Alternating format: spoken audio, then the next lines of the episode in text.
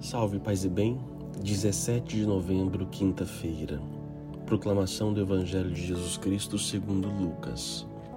Naquele tempo, quando Jesus se aproximou de Jerusalém e viu a cidade, começou a chorar e disse: Se tu também compreendesses hoje o que te pode trazer a paz. Agora, porém, isto está escondido aos teus olhos.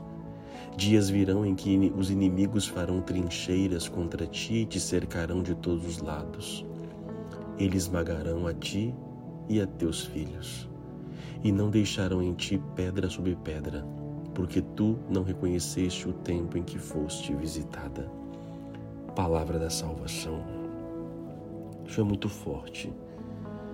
A gente olha o passado e a gente tem que aprender com os erros do passado, gente, para que nós não possamos repeti-los a insensibilidade do povo de Israel de não reconhecer o Cristo. A gente fala disso, só que também nós corremos esse mesmo risco de não reconhecer o amor em nós, próximo a nós, reconhecer a vida.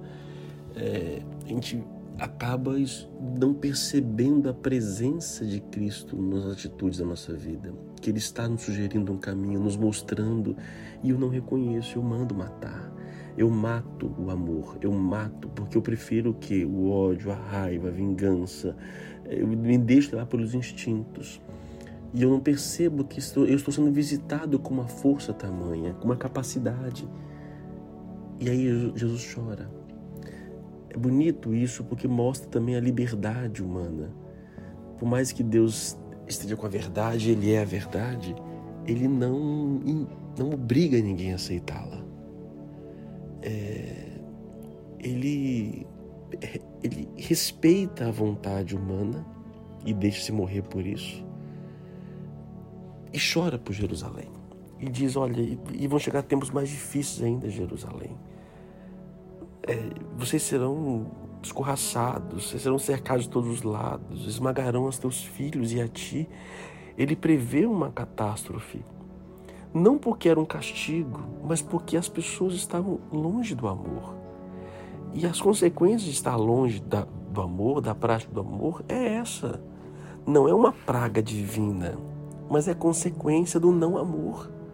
Uma vez, uma hora e outra, e essa conta chega.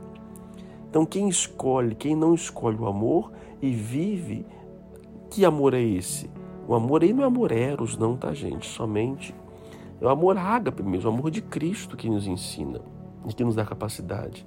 Se eu não acolho, essa conta um dia chega. E Jesus chora por Jerusalém.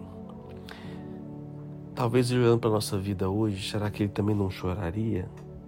Ou oh, Maria, João, André, ou oh, Fátima, ou, oh, sei lá, qualquer pessoa que esteja me ouvindo aí, fala o seu nome é, se você compreendesse o que pode trazer paz para você, só que você escolhe outro caminho, por quê?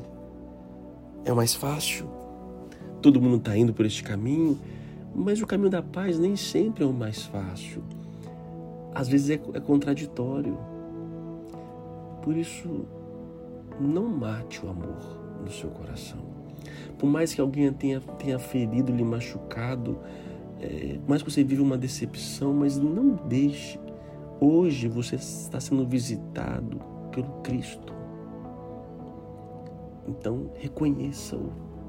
Dobre os seus joelhos, faça a sua oração a Deus, para que o seu coração não seja um coração de pedra. Oremos. Senhor nosso Deus, nós louvamos por estar sempre nos procurando, vindo ao nosso encontro. E vos peço perdão, Senhor, por fazer muitas vezes chorar pelos nossos pecados, por muitas vezes não escolher o teu caminho, por muitas vezes nos deixar sermos levados pelos instintos, meros instintos. Tende piedade de nós, ó Deus bendito. E dai-nos força, Senhor, e dai-nos discernimento para podermos compreender que estás no lado Mostra-nos o caminho da paz, Senhor. Mostra-nos. Retira as escamas dos nossos olhos para que possamos enxergar, para que possamos ver as graças que nos destes e nos dás. não permita que nós nos corrompamos por causa das dores do mundo.